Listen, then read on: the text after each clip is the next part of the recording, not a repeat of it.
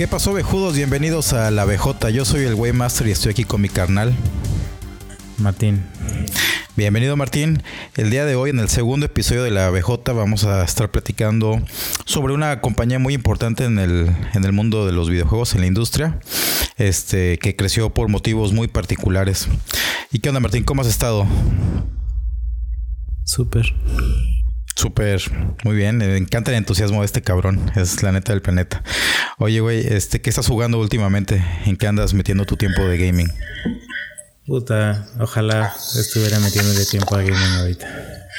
Padezco lo que seguramente tú también padeces de vez en cuando de tener varias cosas con ganas de, jugarlas y no tener la oportunidad de jugar. Ah, yo pensé que un pene gigante. No, sí. Pero bueno, tal vez eso es más común, Pero adentro, puto. bueno, la última vez que tuviste oportunidad de jugar o las últimas veces, ¿qué juegos estabas jugando entonces? El Dragon Fighters, el, el Fighter C o como sea que le llamen. Ah, muy bien. ¿Estás jugando en línea o estás haciendo el single player o qué onda? Este, bueno, empecé con el single player por curiosidad, pero está bien pinche aburrido. Sí. entonces ya me puse a jugar en línea. ¿Y qué tal está la competencia en línea? ¿Si están jugando bien o no? Este, pues sí, es cosa de acostumbrarse. Ya ves que hasta que empiezas a jugar con personas es que empiezas a entender cómo se juega el pinche juego. O sea, me vas a barrer bien este, carbón la próxima vez que juguemos. Nah, porque ya te barría antes. Uy, nada hasta el final, güey. Los últimos, nada más las últimas peleas, güey, antes de que te fueras, porque si te estuve rompiendo los cinco bien sabroso. No le hagan caso, vejudos. Aquí. Eh, estuve, suena como antes de que yo te barriera. sí, sí, las últimas veces sí que jugamos sí me, sí me ganaste algunas peleas, pero pues, no sé, fueron como 10 de 50. Así que, sin exagerar. Pero muy bien. Pues yo. ¿Tú, qué estás jugando? Yo, yo he estado jugando el Ace Combat 7. Es este.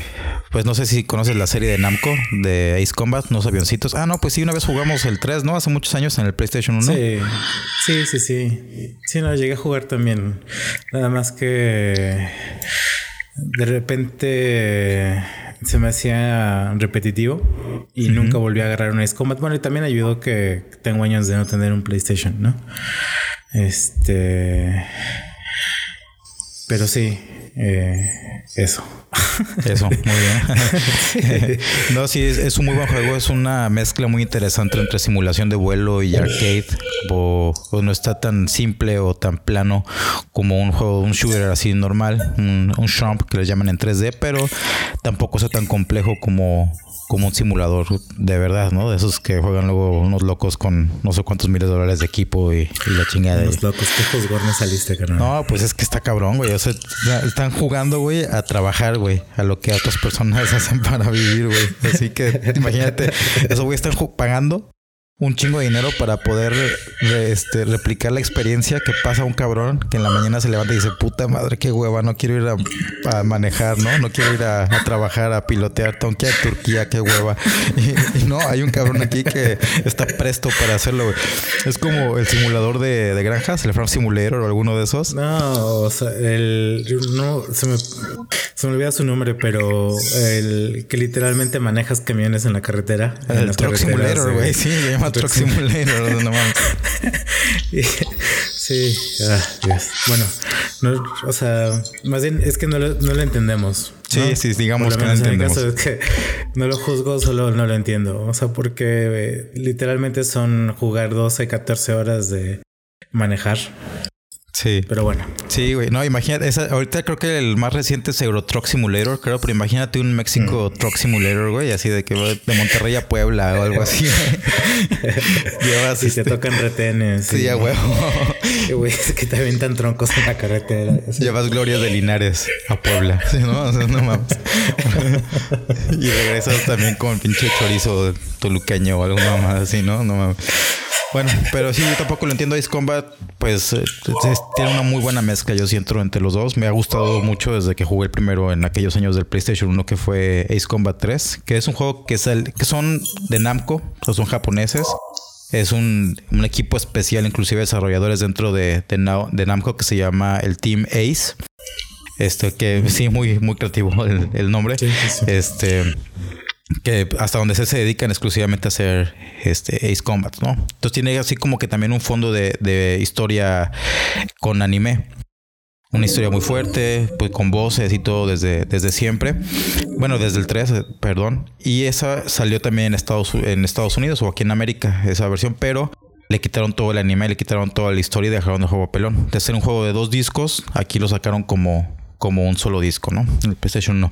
Y luego en el 2 salió Ace Combat 4, Ace Combat 5 y Ace Combat 0, si no mal recuerdo.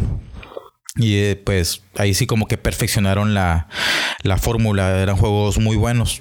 De ahí el siguiente, el Ace Combat 6, salió en exclusiva para Xbox 360. Nunca tuve oportunidad de, de jugarlo.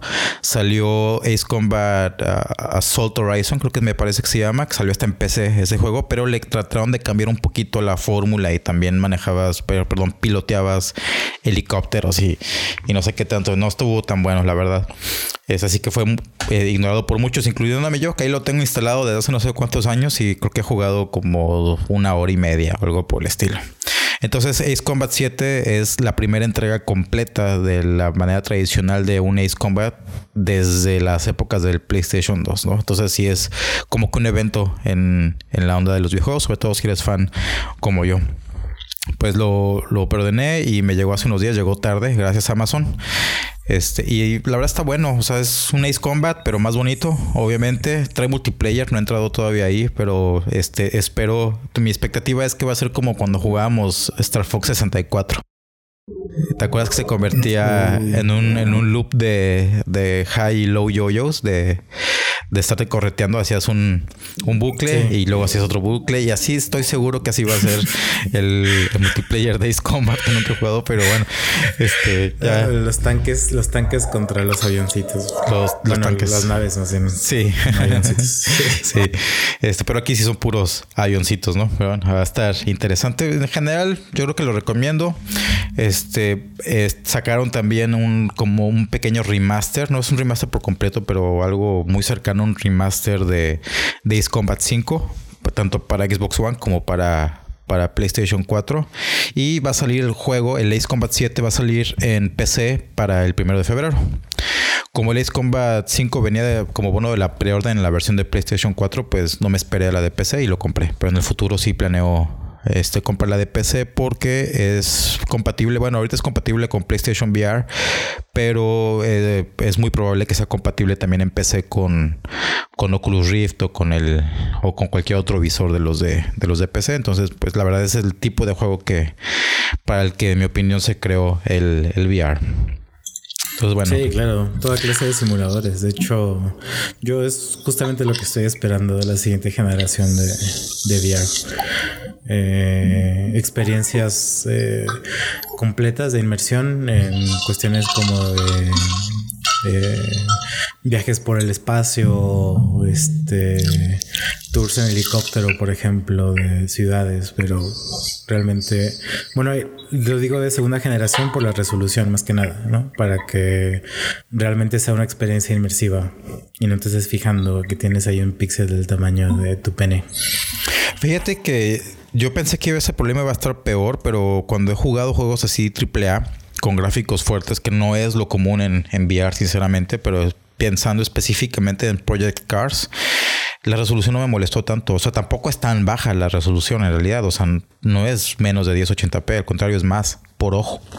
Pero si lo tienes pegado, pues eh, se nota más, ¿no? Pero este, la sí, o sea, el, creo que la dirección de arte puede corregir un poquito eso. Y el tipo de cosas que quieres jugar, por ejemplo, viajes en el espacio, eso yo creo que ya ahorita lo podrías hacer. Si cuando viniste de visita no, no intentaste con más, con más juegos, fue porque te dio hueva, pero faltaban muchas cosas para que vieras.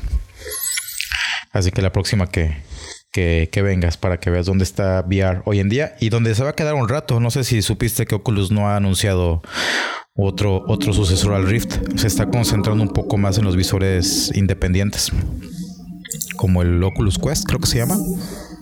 Mm, fíjate que no sé, pero justamente es lo que espero de, la siguiente generación, que sea inalámbrica. Digo, y no es como que vaya a suceder este año o el próximo. No, pero el Vive eh, Pro ya es inalámbrico, pues, ¿eh? ¿Ah, sí? ahí está el, Vive normal, o el Vive, no sé cómo se pronuncia. Y luego está el Vive Pro, que es el que es inalámbrico, y acaban de anunciar uno, uno nuevo en el, ah, en el CES, me parece. Pero no creas, o sea, no son avances así tan grandes, ¿eh? O sea, no, ah. no creas. Y creo que ese último que acaban de anunciar está como que orientado más al mercado empresarial o, industrial. Em, y este ya trae algo muy importante que es el para, para VR, que es el, el rendereo por FOV, FOV rendering creo que se llama. Mm. Y lo que hace es que el, el, visor va a poder detectar hacia dónde está mirando tu ojo y va a renderear nada más la parte que necesita renderear para que tu ojo tenga esa imagen. Entonces todo lo demás va a estar rendeado pero con una resolución menor. Entonces eso va a potenciar mucho la capacidad de, de VR con, con el procesamiento que tenemos hoy en día. Así que sí, el, el futuro se ve, se ve interesante, pero eso se espera como en cinco años o algo así. O sea, un poquito más para que sea realmente utilizable. Pero ya. ¿Y quieres que salga para el Switch? Sí, claro, sí, es, pero con Labo. Es este Labo el de cartoncito, si, si te acuerdas, el, este. Entonces va a sacar su, su visor Labo, que en realidad lo que va a tener son, son dos lupas en lugar de, de visor. Para que te pongas la pantalla enfrente, ¿no? Debe haber algún proyecto de flashlight o algo así, ¿no? Em, este, ¿de flashlight? sí, con, sí, con la pieza Peach o con...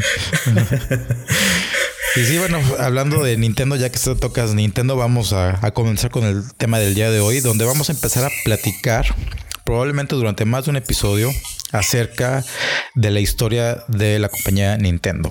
Nintendo, los que crearon el Famicom, el, Nintendo, literalmente el NES, el Super Nintendo, etcétera, etcétera. Eh, la verdad es una compañía, yo creo que, Martín también, como yo, tenemos muchas memorias muy positivas de, sus juegos y de sus productos. No sé qué piensas tú, Martín, al respecto. Sí, claro. Creo que creo que lo mencionaste en, en, el podcast pasado que nuestra primera consola en realidad fue un Atari. Eh, pero el Nintendo fue lo que nos clavó mucho más en, los videojuegos. Totalmente. Eh, o sea, digo, a tal grado de, de comprar de forma consistente, bueno, pedir de forma consistente el Club Nintendo, por ejemplo, creo que este lo le da más credibilidad a eso. Este, me acuerdo de jugar eh, el Street Fighter 2 en, el NES, este, de jugar el, el, Mario 3. El Mario 1 creo que estábamos este, pequeños. Para mí la gran impresión fue el 3. El 2 creo que ni existe, ¿no? Sí, sí existe. por alguna razón. No, sí existe. ah, no, no existe. Ah, bueno, no, no existe. bueno, en japonés se llama, creo que Mario Land 2, ¿eh? Creo que salió como Mario Land 2, creo que. Pero bueno, para que sepas. es como, es como lo triste que es que no hicieron secuelas de The Matrix, ¿no? Sí, totalmente. Pero bueno, este, sí, no. Eh, y, es una historia muy interesante en realidad. O sea, eh, generalmente uno piensa en Nintendo por las consolas. Eh, y en realidad es una empresa que tiene un origen de más de 100 años, Sí, este, así es. Sí. Sí, Nintendo fue fundada por un señor llamado Fusahiro Yamauchi por ahí de 1889. Eh, se llamaba Nintendo Kopai este, y estaba en Kioto, Japón. En ese entonces se dedicaban a la producción de, barajitas hechas a mano que se fueron haciendo populares, o sea, barajitas como para juegos de azar y ese tipo de, cuestiones. Exactamente, sí. Y era eh, pues realmente algo, un changarrito, ¿no? Eh, muy, mm. muy pequeño, pero pues sí, como ser un negocio que se estaba, que estaba bien sustentado, que pues obviamente continuó, ¿verdad? Si ya estamos, que como dices tú, sí, más de 100 años de, antigüedad y todavía sigue la, compañía, aunque después de muchos, muchos cambios. Pero en aquel entonces, pues eh, Fusahiro construyó su empresa, construyó su imperio alrededor de las barajas, pero falló en considerar algo muy importante. Y es que los nerds de barajitas tienden a morirse vírgenes. ¿no? Entonces, sí. Entonces, es lo que pasa, ¿no? Te gustan las, tarjetitas, pues no coges, no hay de otra, ¿no? Y por lo tanto, pues difícilmente tienes un, un heredero. Que esa fue la situación que tenía el señor Yamauchi. Y decidió adoptar a su sobrino político, además, que se llama Sikirio, y le dio a él la, la compañía. Sikirio, pues la verdad no le no agitó tanto a, a la empresa. Este, y pues como era tradición, tampoco, tampoco tuvo hijos. Al ser todavía un nerd de, de las barajitas, pues igual, se quedó igual. Empiezo a notar aquí una tendencia, ¿no? Sí, así es. Sí, sí, de hecho, este te va a sorprender más adelante que veamos que Satoru Iwata, que es este pues presidente de Nintendo desde el eh, creo que el 2000 o 2001, es el primer presidente de Nintendo que no es de la familia Yamauchi. Entonces es muy interesante porque también Nintendo es una compañía pública, está en la bolsa, ¿no? Entonces esa es una, una cuestión difícil de mantener así. Digo, en el caso de, de, la familia Yamauchi, pues tiene la mayoría de las acciones, pero, pero como sea, es algo que normalmente no da buenas, buenas señales. Eh, regresando a Sikirio, pues al no tener hijos decidió dejarle la empresa a su, a su yerno Shinakoho, ¿no? Que dijo, bueno, pues a lo mejor con ese nombre pues sí, este, sí la puede aplicar, pero pues sí, precisamente. Lo dejan de funcionar. Eh, Shinakoho, pues sí cogió y, tuvo a un hijo, este, eh, pero él fue, este, este hijo fue, eh, perdón, fue em, expulsado de la, de la compañía porque abandonó a su familia, básicamente.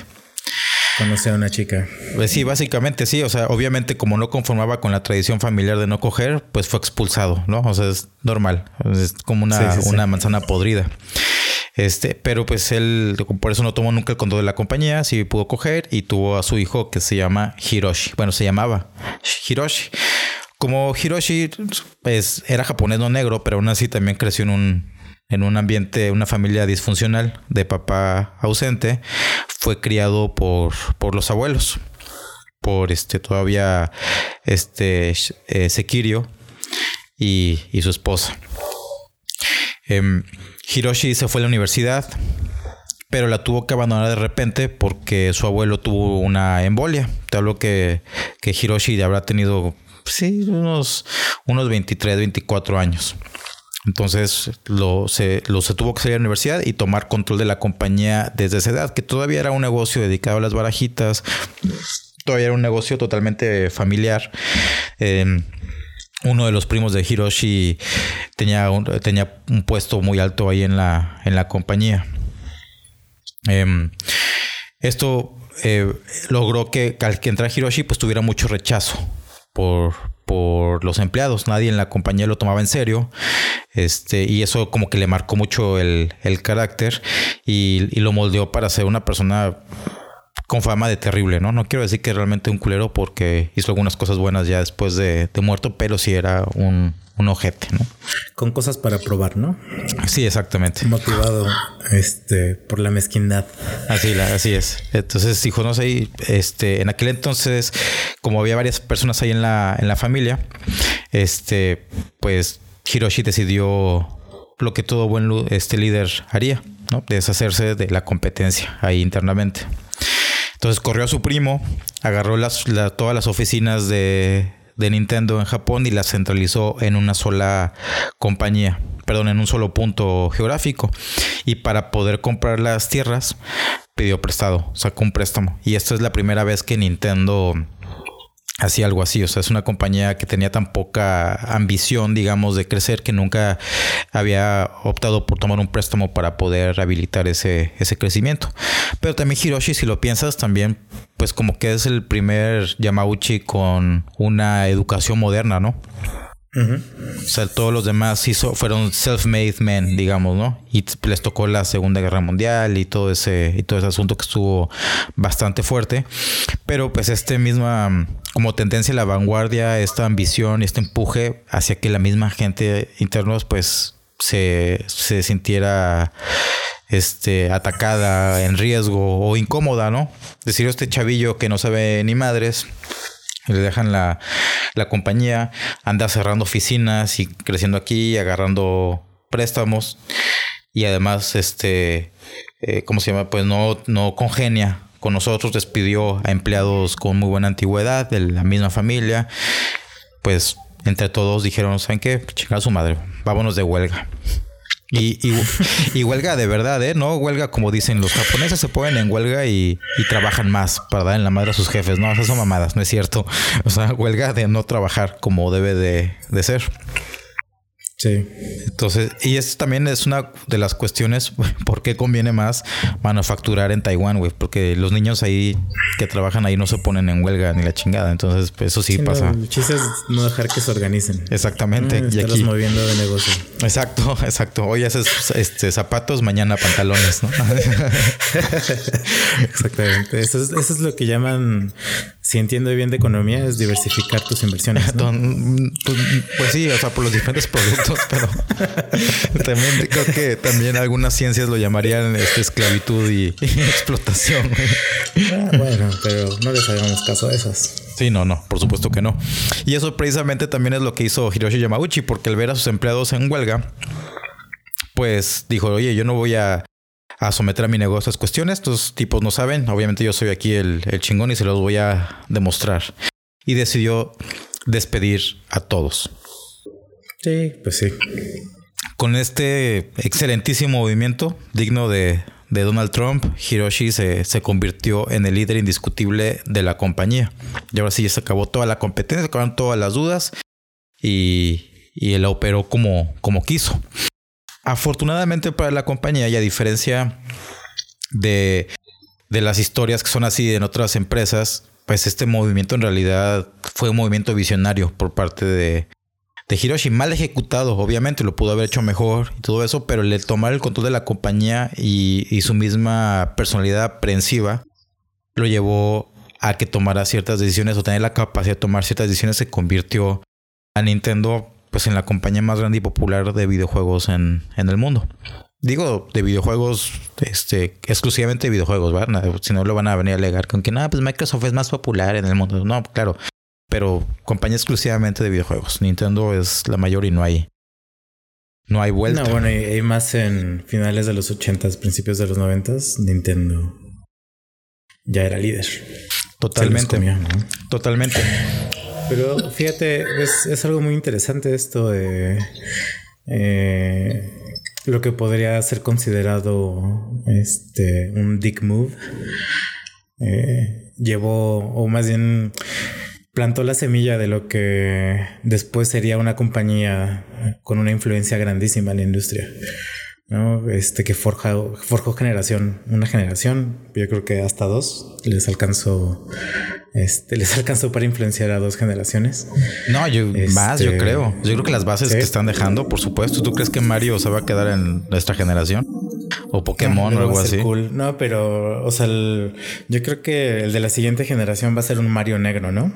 ¿Tú qué opinas? O una María. ¿Una María? ¿Cómo que una María? Sí, o sea, que va a ser un gender swap de Mario. Ah, ya, ya. va a ser María. No manches, no, no, no, había entendido. No, este. Eh, bueno, sí, sí, o sea, sí puede ser, pero no sé. Creo que esta es una de, las empresas que hacen eco, ¿no? O sea, que, que permanecen. Como ahorita a lo mejor Acme es una marca pop o ha sido durante varias décadas, ¿no? Pero sí existe la marca. Yo creo que si acaso Nintendo va a llegar a ese grado de penetración cultural, ¿no? De cuando hablen de los Nintendos, van a saber que se, se refieren todos a, a, videojuegos.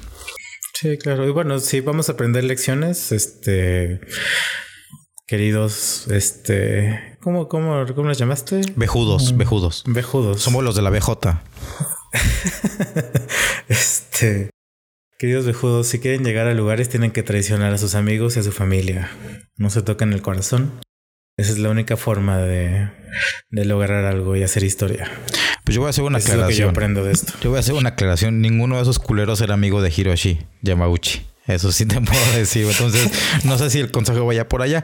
Lo que sí te puedo decir, güey, hablando de Dick Moves, es que la, vida de Hiroshi Yamauchi es así como que un, un Dick Move larguísimo, güey como de 90 años creo que vivió el güey. O sea, el, güey era un culero, güey, por donde lo vieras. Era un ojete, güey. Y hay cosas bastante probadas, güey, que fue algunos de los motivos por los cuales los licenciatarios, los third parties, le dieron la espalda a Nintendo cuando tuvieron una alternativa. Pues fueron cosas que fue sembrando este güey a lo largo de, los años. Pero también hay cosas que no le han podido probar, cosas muy fuertes, ¿no? Que ya te, te, platicaré un poco más este, adelante, ¿no? Pero te, te digo, te lo dejo de, entradita, así como que una, una probadita. Decían que este güey tenía relaciones con los Yakuza, ¿no? Que tenía por ahí contactos, ¿no? ¿Se acostaba con los Yakuza? Sí, sí, sí, Nani. Este, pero no nos vayamos más tan adelante. Regresemos al año 1953, cuando eh, empieza, digamos, su tradición innovadora. Al, al, empezar a comenzar las, las barajas hechas de plástico en Japón. Entonces ya estamos hablando de, de una época post Segunda Guerra Mundial, cuando Japón está floreciendo después de que los masacraron y pues una relación muy estrecha con Estados Unidos, ¿no? Con el, con el imperio. Y aspirando a, lograr más, quería eh, pues, Hiroshi ir a conocer cómo eran las, las compañías de la industria en Estados Unidos específicamente, pues es la referencia de éxito, ¿no? En, en aquel entonces y a dónde podía ir. Yo creo que a Rusia se le hubiera complicado un poquito más. Entonces Hiroshi fue a Estados Unidos y, y se fue a conocer la compañía más grande de barajas del mundo, que en aquel entonces se llamaba United States Playing Card Company. Suena bien enorme. Sí, exactamente. O sea, pues el tamaño, esencialmente del tamaño de Estados Unidos, ¿no? Por lo que entiendo el nombre, ¿no? Por lo menos. Sí. Este, pero pues Hiroshi se, se decepcionó, se sorprendió mucho porque como que los vio muy pequeños. Dijo, es una oficinita chiquita, es como que una, una compañía muy pequeña, ¿no? Y se dio cuenta de lo que podía aspirar. En ese momento Hiroshi miró al cielo y juró que Nintendo no se dedicaría solo a hacer tarjetas y además que él sí se va a coger a una mujer en el futuro, a diferencia de sus, de sus antepasados. Ya, ya, se, había tardado, ¿no? Sí, sí, sí, pues es que iba por partes. Primero, este, ya sabes, eh, you get the money and you get the power. You get the power, you get the woman, ¿no? Algo así. Entonces ahorita él, él, estaba en la fase de, ahorita está en la fase de power y ahorita va por la fase de money y después ya viene la fase de woman, ¿no? Okay. Este, y Hiroshi tuvo aquí mucha visión y hizo un trato con Disney para producir tarjetas con sus personajes, con los personajes de Disney, Mickey, este Goofy, todos esos, ¿no? Que si bien eran famosos en aquel entonces, tampoco eran todavía el, así el éxito aplastante que son hoy en día. Y le dio al premio mayor. Esto fue un éxito y llevó a Nintendo a convertirse en una compañía pública en 1962. Y ahora sí, Hiroshi ya estaba lleno de esperanzas de que algún día iba a descubrir cómo se siente abrazar a una mujer. Dijo así ya. Got the power, got the money, now let's get the woman, ¿no? Y, sí, bueno. Y adivino, se llegó, llegó la tragedia de que ya para cuando quiso coger, ya era impotente. No, no, todavía no. No, sí, no, sí, sí lo armó el güey. sí, sí. Sí, se alcanzó y se, cogió a varios y a varias, ¿no? Digo, varios en el mundo de los negocios y a varias en, en, la, en la realidad, yo creo. Es, es un caso de éxito, es una bella historia todo esto, ¿no? Este, pero pues en aquel entonces, acuérdate que no había ni Tinder, ni Plenty of Fish, ni ninguno de esos servicios. Y entonces, pues, ¿dónde iba a conocer Hiroshi mujeres? Así que llevó a Nintendo a, incursionar en todo tipo de negocios para ver cómo podía crecer. Ya las tarjetas era de lo que vivían, pero la mente de Hiroshi ya estaba en otro lado, ¿no? Y, no me refiero a unas nalgas, me refiero en otros, este, a otros negocios. Y probaron cosas como taxis, moteles de paso, este, hasta, hasta fideos así tipo maruchan, imagínate, ¿no? Pero pues nada, nada, este, tuvo un éxito contundente y pues Hiroshi seguía todavía deseando, este, tener mujer, conocer mujer. Y aquí, en, en, estos años, en 1965 en particular, yo creo que este fue uno de los parteaguas para Nintendo. O sea, Hiroshi obviamente la ambición que tuvo él y que injertó en la compañía y la educación, aunque incompleta, con la que contaba, creo que le dio un impulso muy fuerte a, Nintendo. Pero en este punto, en 1965, cuando contrataron a Gunpei Yokoi, ahí es cuando yo creo que sellaron su, su destino como una compañía que podía sobresalir. Sí, pues eh, Gunpei era como su Wozniak, ¿no? Sí, exactamente. Exactamente, era, era su, su, su. Pero en ese momento lo contrataron como ingeniero de mantenimiento de líneas de producción.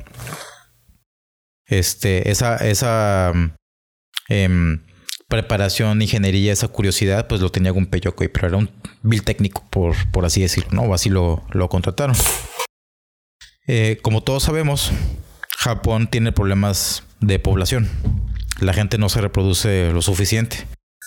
Los académicos del mundo tienen sus propias teorías del motivo de este por qué esto sucede ahí en Japón, pero yo personalmente pienso que es porque Nintendo logró saturar todo el mercado doméstico de barajitas, creando una generación entera de ñoños de tarjetas que son ineptos románticos. Esa es mi, mi teoría.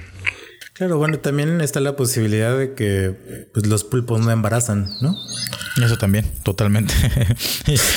como, como consecuencia adicional de esta, de esta generación de, de ineptos eh, sexuales, que obviamente pues crearon más ineptos sexuales, este, y la saturación de, del mercado hicieron que, que, las acciones de Nintendo se fueran hasta el piso y la compañía empezó a tener problemas para subsistir.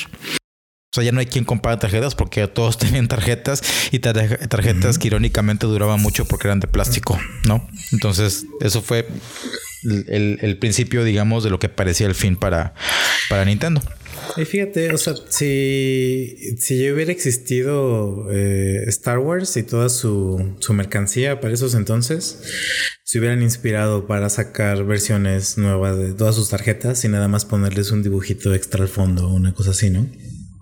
Les faltaba este tipo de visión. Sí, sí esta es, la, esta es la, la, edición 1966, ¿no? Como la 1965. Sí, y te voy a vender todo cuatro veces más. Exactamente. Sí, ya, y, y, lo vas a disfrutar. Y ahora de, de 4 centímetros. Y este es de 7, ¿no? Y este es de 9. Sí. No, pero eso ya lo desarrollaron más adelante. O sea, aquí todavía no en ese tipo de, de compañía. Sí, aquí todavía la saturación de, de mercado sí impactaba, ¿no? Sí, así es. Eh, eh, y sobre todo, pues, aunque sea una economía haciendo boom, pues como sea, Japón estaba todavía, pues, este, no sé, eh, solidificando como una nación, ¿verdad? O sea, Japón, pues quedó bien madreado por la, por la Segunda Guerra Mundial. Entonces, Gunpei Yokoi entra a Nintendo en el 65 y en el 66 tuvo una, una idea, bueno, no una idea, sino más bien por andar de inquieto ahí, de, de curioso, agarró piezas que andaban tiradas por ahí en la línea de producción y construyó una manita mecánica para levantar cosas del piso. Ese fue una, un, este, un juguetito que se le, se le ocurrió construir en su tiempo libre este, y sin ningún costo. Pero aquí entra la dupla interesante. Hiroshi lo ve o sea, ve el juguetito ese, le dice que qué estás haciendo, qué es eso, ¿no? Y el otro pensó que ya puta madre me va a correr este güey, ¿no? Este güey que es tan buena onda con los empleados, me acaba de torcer este jugando con una pinche manita mecánica. Entonces le dice, ¿qué chingados es eso, puedo, no? Puedo pensar un escenario peor.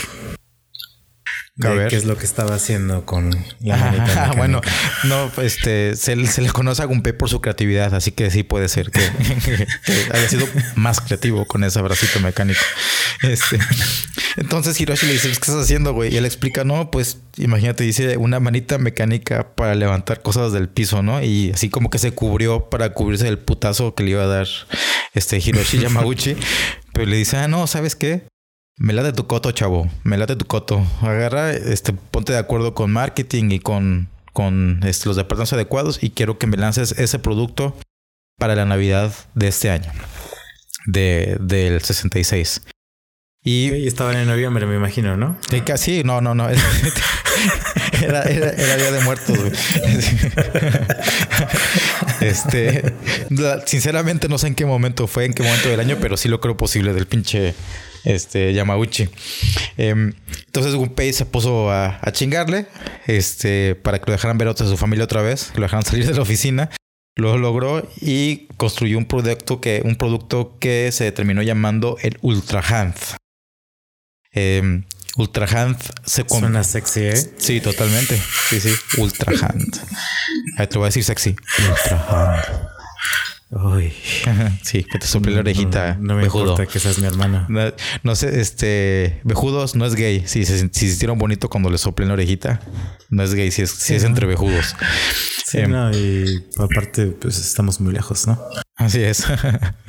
Entonces, pues esta, esta Ultra Hand fue un rotundo éxito totalmente, ¿no? O sea, curiosamente un juguetito así se convirtió así como con uno de los juguetes más este, requeridos en, en esa Navidad. Y yo tengo una, una teoría de por qué fue así en, en Japón. Este, como ya mencioné y como recordamos ahí en la Segunda Guerra Mundial, se utilizaron bombas atómicas en Hiroshima y, Nagasaki. Y pues tú sabes cuáles son las consecuencias de un ataque atómico, ¿no? De hecho, pues, el primer ataque atómico y las consecuencias es, pues, tanta gente le faltaba una mano o dos, o nacieron sin dedos y cosas así. Eso si lo piensas de una perspectiva, Gunpei Yokoi más bien construyó la primera prótesis barata del mundo. Hmm. Obviamente no, ¿verdad? O sea, esto fue solamente un, un gag muy elaborado, güey, pero no. que no tuvo el efecto que yo esperaba, lamentablemente. este, no, simplemente era un juguete, el Ultra Hand. Entonces, bueno, pero esto, fíjate, aquí la clave es, este güey crea una, una pendejadita que pues nadie daría dos pesos por, por ella. Hiroshi le ve potencial y entre los dos hacen un pinche negociazo. Y me dijo, y no le puedes poner como un material suave adentro de la manita. Y, un, receptáculo hasta arriba. Y un pistón. Digo, ya que estamos por ahí, ¿no? sí, no, bueno. Y ese le llamamos el Super Ultra Hand. Dos. turbo, Turbo Hand. Y esto, bueno, hizo, hizo que, que Hiroshi Yamauchi viera potencial en el mercado de los juguetes. Este, que pues ya ahí yo creo que ya empezaba a ver como que la oportunidad, ya casi una realidad de poder conocer mujer. Se metieron a esa, eh, bueno, incrementaron más el enfoque eh, en esa división de, de juguetes. Pero pues Nintendo tenía mucho trabajo compitiendo con otras compañías más establecidas como Bandai, por ejemplo, ¿no? Pero ahí estaban haciendo su, su luchita. En algún momento, de nuevo, la visión de, Hiroshi le hizo darse cuenta que, que, las innovaciones electrónicas estaban creando oportunidades para modernizar juguetes. Y luego se acordó, dijo, ah, pues aquí tengo un güey que es bien ñoño para, para hacer cosas electrónicas y todo eso. Y, al que le sigo pagando lo mismo. Exacto, por supuesto. Manita Exactamente. Que lo tengo haciendo pendejaditas por ahí con el macramé y la chingada. Pues vamos a ponernos a hacer juguetes electrónicos, ¿no? Este le dijo: ¿Sabes que olvida el pistón? Pongo un motor pero eléctrico, ¿no? A la, a la Ultra Pero Nintendo, pues produjo varias ahí novedades a lo largo de los años en la industria de los juguetes. Pero pues ya, todos sabemos que en realidad el destino tenía otro propósito para, para Nintendo. Porque en 1972 Hiroshi al ver el potencial del mercado de los videojuegos como se estaba desarrollando en, Estados Unidos, em, fue a buscar el, que le dieran licencia para poder vender una, pues una de las primeras consolas, si no es que la primera consola de entretenimiento electrónico casero que llamada Magnavox Odyssey. Que algún día haremos un, un podcast específico para, para, eso. Y le fue con Magnavox y le dijo, oye, pues dame chance de una licencia para vender tu, tu Odyssey en Japón, etcétera, etcétera. Y esto lo llevó eventualmente a crear su primer dispositivo de videojuegos, probablemente Nintendo, que llamado el Color TV Game 6. O sea, con todo ese nombre, Color TV Game 6. Obviamente no había cinco antes, ¿verdad? Pero... fíjate, me gustó la terminología que usaste de dispositivo de videojuegos, porque justamente Nintendo eh, popularizó el término videojuego. ¿Ah, sí? Sí. Eh, por miedo precisamente porque su dominio era tal del mercado con, con, el Nintendo. Cuando empezaron a salir otras consolas para competir, Nintendo tenía miedo de que la gente les llamara Nintendos. O sea, por la cantidad de gente más bien que les llamaba Nintendos, eh, Nintendo se preocupó y dijo, no, necesitamos hacer algo para diferenciar nuestra consola de todos los demás que están saliendo. Entonces empezaron a llamarle eh, videojuegos, bueno, consola de videojuegos. Ah, mira, no sabía ese, ese dato. Qué interesante. Este, y pues sacaron su Color TV eh, Game 6. Como este Hiroshi, pues ya estaba ya Nintendo muy clavado en esta onda. Ya estaban haciendo juegos arcade con los que le estaba yendo bien en, en Japón también. Pues, pues dijo Hiroshi, vamos a incursionar en el mercado americano y a lo mejor aprovechamos por ahí para cogernos unas güeras, ¿no? Y designó a su yerno como líder del esfuerzo para, para iniciar, digamos, Nintendo de, de América. Lamentablemente en América las cosas no tuvieron el, el empuje que, o el éxito, mejor dicho, que, que Hiroshi esperaba. No fue igual que, que, en Japón. Pero pues no desistió, él, él continuó porque a lo mejor no era así como que un éxito masivo como, como la mítica Ultra Hand, pero como sea, sí le seguía dando lana y seguía viendo como que potencial en, en ese mercado. A pesar de que en ese entonces pues ya se había ido de hocico el Atari en Estados Unidos. Bueno, o estaba en ese, en ese inter, De saturación de, de mercado. Este, eh, en 1981, Shigeru Miyamoto y de nuevo Gunpei Yokoi tuvieron la muy grande idea de crear. Pues yo creo que yo, yo quisiera decir que ese es el primer videojuego moderno de la historia, que es Donkey Kong. Eh, lo veo como que muy diferente a los otros juegos que habían en esa época. No sé tú qué opinas. Sí, claro. creo que era una, una combinación de cosas, ¿no? Eh, era, era más dinámico eh, en el sentido de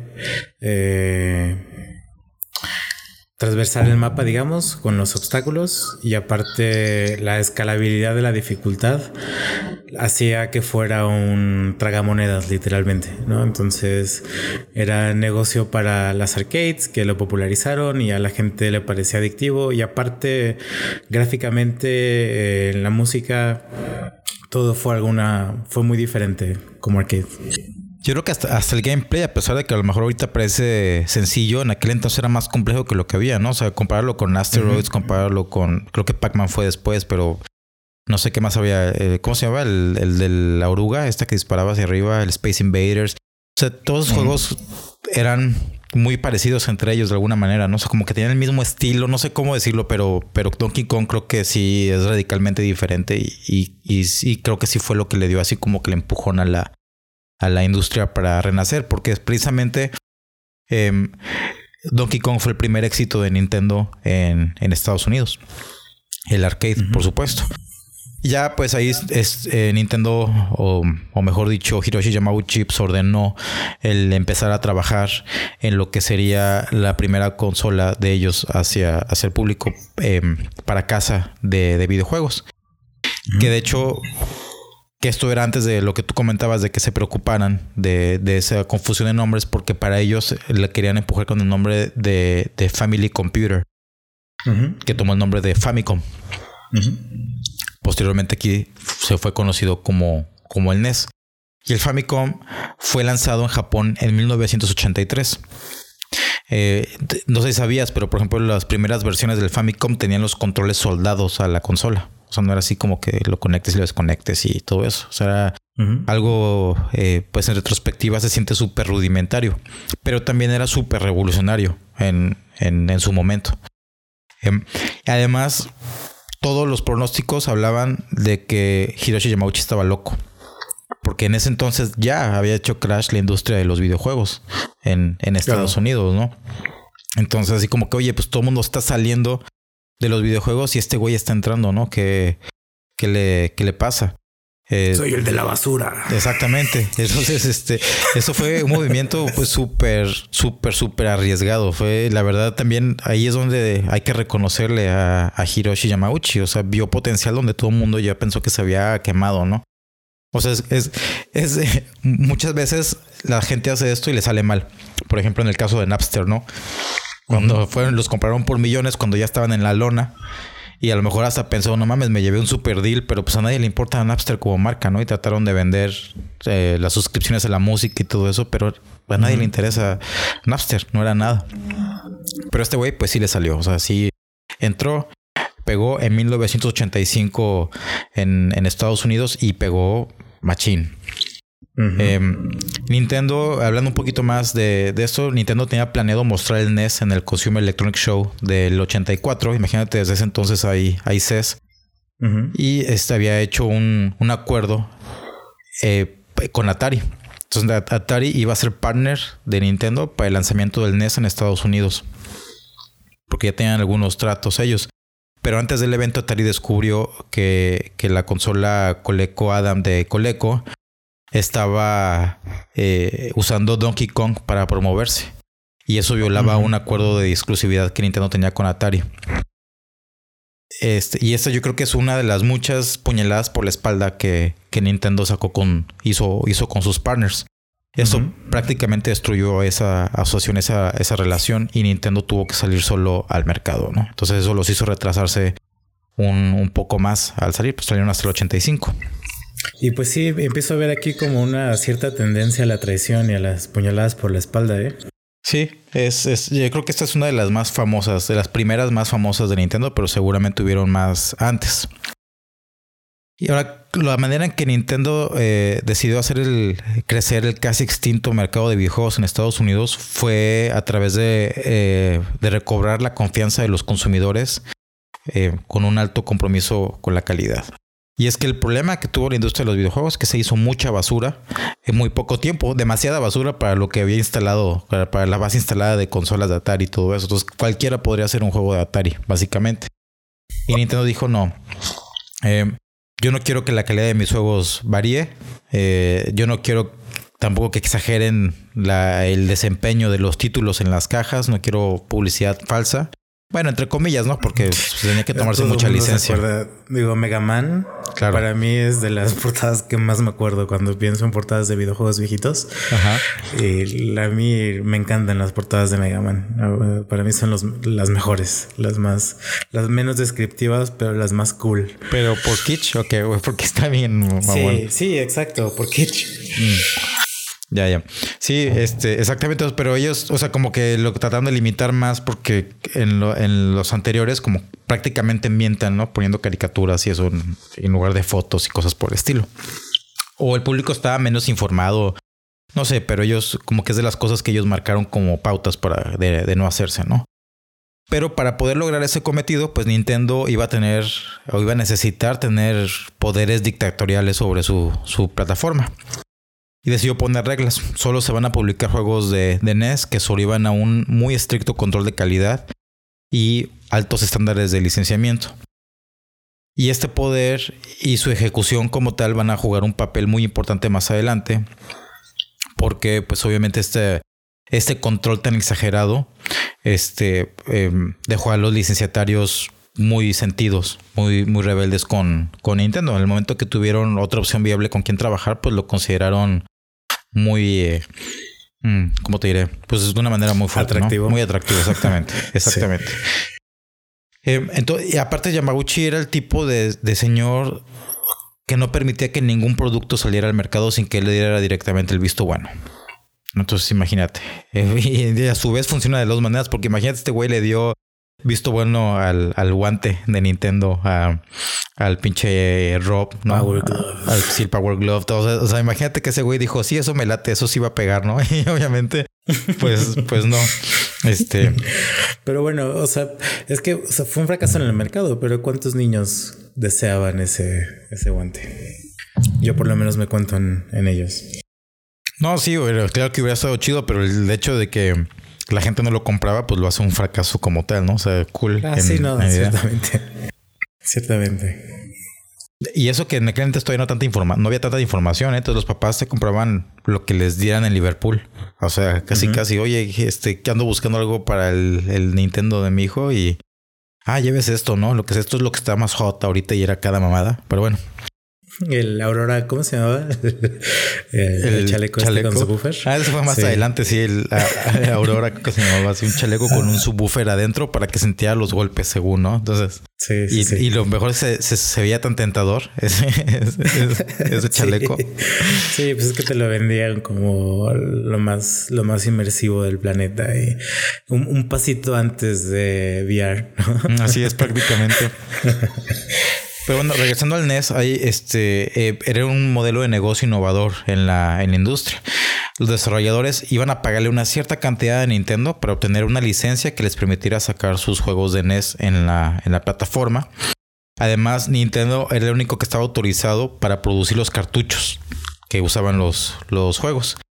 Entonces eso hizo... Un negocio redondo. Exactamente. Entonces Nintendo tenía tres ingresos de lana diferentes. Uno por las licencias para trabajar, los permisos para trabajar en la plataforma, la producción de cartuchos como, como tal y además regalías por cada juego vendido.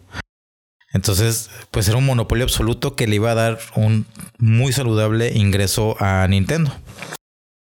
Y además, obviamente, los, los accesorios y eso que creo que eran exclusivos de ellos totalmente, ¿no? Los controles diferentes, los tapetes, el, el robot este, pues ahí se veían como que destellos de los orígenes de Nintendo en, en este, en ser fabricantes de, juguetes, ¿no? Y pues todavía se ve eso al día de hoy en, en cosas como Nintendo Labo o, los amigos, ¿no? Son, yo creo que la, el único el único dueño de plataforma que hace esas chingaderas. Ese de, de tanto accesorio mamón. Pero bueno. Sí, pues bueno, para los fetichistas, básicamente. Totalmente. Es, no, y, y, los, y los ultra fans, ¿no? O creen que, o los que son, creen que son ultra fans porque compran todo, ¿no? También pinche Wii tenía cada mamada, pero bueno. Sí, no, a eso me refiero con fetichistas. Sí, sí, totalmente. Que lo compran nada más por tenerlo. Sí, exacto. Sí, eso yo creo que es un, una parte muy gruesa del mercado del Wii y lo, lo hablamos más adelante. Eh, pues nosotros, eh, Martín y yo somos de los ochentas, entonces fuimos muy, muy fans de la, de la plataforma. Eh, nuestra consola fue un Atari, como decía Martín hace rato, pero Nintendo tiene algo muy especial en nuestro pasado gamer.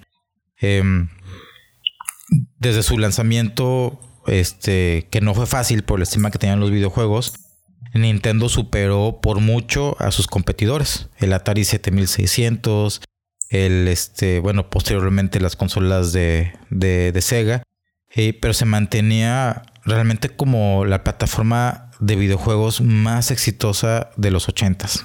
O sea, se convirtió en un icono cultural. Eh, por eso el sacerdote este brasileño, no sé dónde era, que decía que los Nintendos eran satánicos y todo eso, pues es una clara muestra de, de cómo, es, cómo penetró la cultura Nintendo, ¿no? Y todavía está, está presente. Sí, claro, estuvieron a nada de convertirse en el Kleenex de, de las consolas. ¿no? Totalmente, sí, además, exactamente. Este, y, y, yo creo que una, en cuestiones de electrónicos, la marca que más se le parece, siento yo, sería Apple. Por, porque es una marca pues simplemente que, el, que, la gente se rehúsa a reemplazar con otra cosa, aunque sea, pues no indiscutiblemente, o sea, discutiblemente mejor, ¿no? Otra cosa. Co coincidentemente liderada por un tirano y soportada por un genio. Así es, y también con un, este, un ecosistema tiránico y cerrado, ¿no? Casualmente. Ahora te diste algo interesante, sí. sí. Este, para darnos una idea de lo que, de lo, el excelente negocio que era ser la consola más popular o la marca de videojuegos más popular en los 80. Al final de, de los 80 eh, salió Super Mario Bros. 3, que lo mencionabas justamente hace ratito. Y esta, esta, esto vendió 4 millones de copias en Estados Unidos. Imagínate, o sea, para esa época, 4 millones es, es, un número gigantesco. Pues apenas había como 20 millones de gringos, ¿no? En aquellos tiempos. Eh, así es. Así es, sí, así es. Los demás, los demás eran indocumentados todavía, ¿no? sí, ¿no? Cuatro millones de copias, ¿no? Este, esto, para que tengas contexto, por ejemplo, Donkey Kong Country Tropical Freeze, que es la entrega más reciente de Donkey Kong, vendió un millón doscientas mil copias en 2018 con una base instalada mucho más grande que, que, que el Nintendo, que el NES. Entonces, en ese entonces, o sea, lo que era tener un monopolio de todo eso era un súper negociazo, pero súper negociazo. Eh, Hiroshi Yamauchi, como le decía, pues seguía al frente de la compañía, no tenía ningún tipo de preparación técnica y él decide qué productos salen a la venta y cuáles no. Pero de alguna manera el señor podía adivinar lo que el mercado iba a querer no necesariamente quería en ese momento, pero que iba a querer y aparentemente no nada más en Japón, sino también en Estados Unidos, que también era un super logro. Eso son mercados muy distintos. Yokoi eh, estaba trabajando todavía en Nintendo y estaba trabajando en una nueva plataforma que era una extensión de un producto eh, que fue originalmente lanzado en 1981 que se llamaba el Game Watch. Este producto sucesor iba a ser el Game Boy. Pero el Game Watch era algo súper sencillo, eran unos, juegos, unos jueguitos súper sencillos, chiquitos, en, en, pantallas, este, eh, ¿cómo se llaman? LCD, pues como de matriz, como de calculadora. Y la idea le vino cuando vio a un, a un cuate este, acá trajeado, pues un, un Godín, esperando algo y sacó su calculadora para jugar, güey. O sea, imagínate en qué tipo de época tan pinche salvaje era que si se quería entretener a una persona tenía que sacar una pinche calculadora y jugar con una calculadora, güey. No sé qué chingados podías jugar en una calculadora, pero bueno, lo hacían y eso le dio la idea a un peyoco y de sacar el Game Watch, que fue un super éxito. Yo creo que hasta aquí le dejamos. Eh, en el próximo episodio vamos a empezar platicando exactamente de qué fue el Game Boy, de qué trató, cuánto vendió, y el futuro de Nintendo que nos va a traer a, la época actual con el Switch, con el Nintendo 3DS, con sus juegos en las plataformas móviles. Es este, y el plan es hacer más episodios de las otras marcas, hablar de Microsoft, hablar de Sony como marcas principales y después abordar franquicias, abordar a lo mejor juegos específicos, incluso consolas específicas o otro tipo de, de temas. Em, mm, ciertamente la, historia del gaming en PC también es muy interesante. Totalmente, totalmente. Este, si eh, ven oportunidad, nos quieren contar algo, eh, o sea, sabiendo de que probablemente se va a ignorar, escríbanos por favor a chup Esto es chup arroba labj.com. Recuerden que pueden suscribirse al podcast desde cualquiera de las plataformas que manejan podcast, de iTunes, desde Google Podcast, desde iBox, iHeartRadio, eh, etcétera, etcétera. Suscríbanse para que les lleguen los episodios que saldrán quincenalmente. Y denle smash a ese like. Totalmente smash that like button. Por favor, eh, no vivimos de esto, pero nos quería mal tener un ingresito extra que los de nuestros este, patrocinadores de de vapor y sabor. Este, entonces, pues escríbanos ahí de repente. Acuérdense el Twitter también, la BJ. Este, o nuestro correo, nuestra cuenta de Google también para Google Plus todavía existe, güey, o ya no, no sé. Eh, creo que o, estaba por retirarse o ya lo retiraron a principios de este año. Pues si no lo retirado en lo que lo retiran, la BJMX arroba eh, gmail.com es nuestro, nuestra cuenta de. aprovechen esa red social superior. Totalmente. Los pocos minutos que le quedan. Porque en unos 20 años haremos un podcast de las redes sociales y hablaremos de cómo Google Plus era la más chida, pero valió madre. Porque no era Facebook, esencialmente. Sí, bueno. Porque no tenía respaldo de la CIA, güey. Pues, digo, igual no vamos a hablar de eso ahorita, pero en el próximo episodio probablemente sí del Virtual Boy, ¿no? Ah, sí, sí, totalmente. Totalmente. Muy bien. Eh, gracias por acompañarnos, vejudos. Nos vemos a la próxima. Gracias, Martín. Sí, no, claro, ya, ya, la muñeca fea. Muñeco chupi. Vaya, vaya. ¿Cómo es? Este, vaya, vaya, Tacubaya. Si no sabe, ni vaya, ¿no? Así. Ah, este, este. Bueno, nos vemos. Bye.